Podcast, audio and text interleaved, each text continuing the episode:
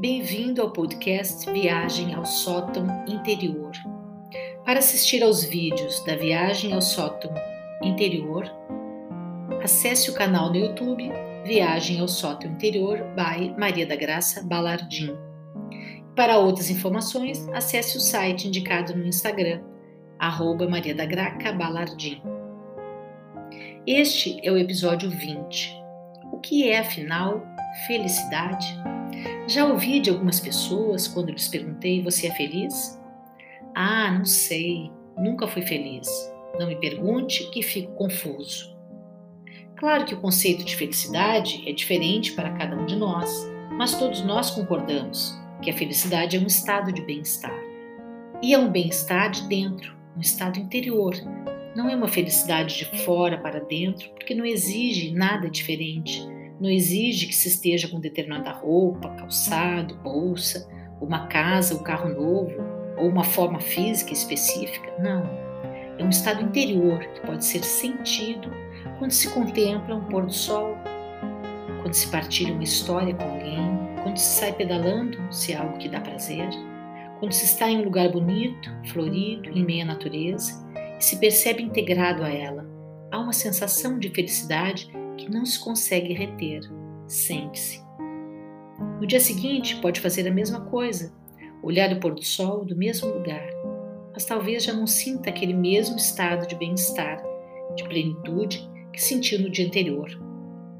A felicidade é algo único e muitas vezes não temos consciência deste momento e deixamos passar, sem registrar, porque é algo tão simples, suave, e se não houver presença, pode passar despercebido. Como nosso cérebro funciona como teflon para as experiências positivas, é possível que ao vivenciar esse estado de bem-estar, se não estiver presente, consciente, não vai reter e registrar internamente o momento. Este escorrega como alimento no teflon.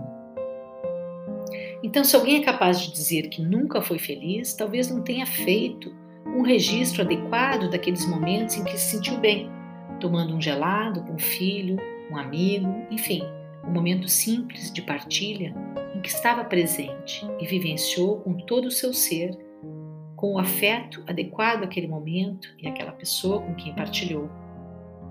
E é importante que guardemos esses momentos na nossa caixinha de tesouros para acessá-los quando precisarmos lembrar de como é estar bem e que fomos felizes sim e reavivarmos dentro de nós esta possibilidade. Em 2004, foi criado na Universidade de Harvard um curso sobre felicidade pelo professor israelense Tal Ben Shahar. No primeiro ano havia oito alunos, dez anos depois já eram mais de mil.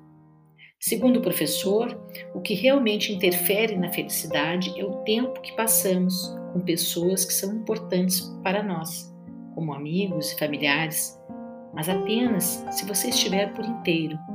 Não adianta ficar no telemóvel quando se encontrar com quem você ama. Hoje, em função da pandemia que vivemos, muitas pessoas reviram suas prioridades, porque priorizar o trabalho em vez dos relacionamentos aumenta a infelicidade curso, os alunos aprendem, por meio de vivências, técnicas que os ajudam a desenvolver a assertividade para resolver adversidades da vida e para aprenderem a expressar o que pensam e sentem, focando em si mesmos, sem ocuparem-se em julgar os outros. Ainda uma questão muitíssimo importante, retomando os aspectos referentes à energia. A lei da vibração diz que ao atingir o que se deseja, para atingir o que se deseja, deve-se vibrar a energia como se o desejo já estivesse realizado. Quanto mais vibrar nessa frequência mais elevada, cada vez será mais fácil alcançar esse padrão vibracional.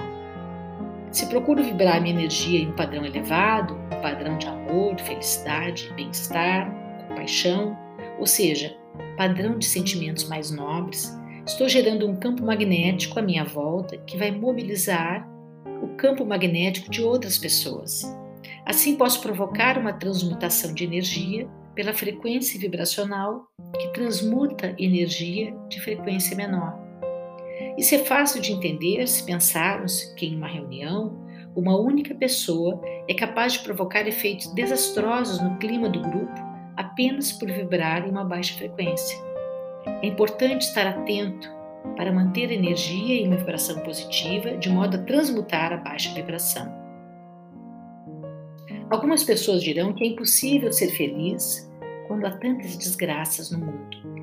Você é uma pessoa preocupada com os problemas da humanidade?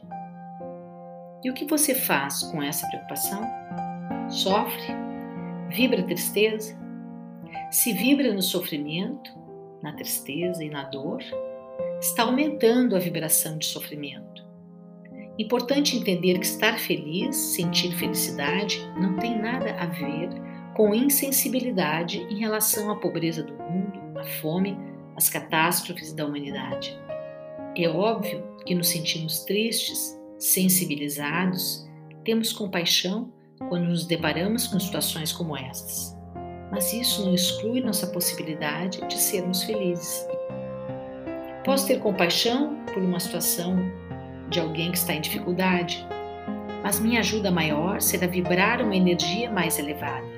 Então posso enviar a essa pessoa uma energia de amor incondicional, de compaixão, para que ela se sinta fortalecida energeticamente e possa fazer o que é preciso para modificar a sua condição de dificuldade.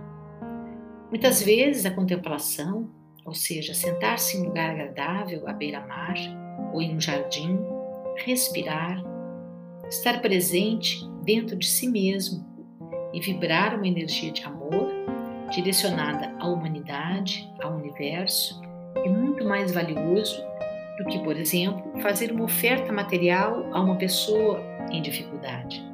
Naquele momento, essa pessoa se beneficiará, mas continuará em um estado energético de baixa vibração, o que atrairá mais situações difíceis.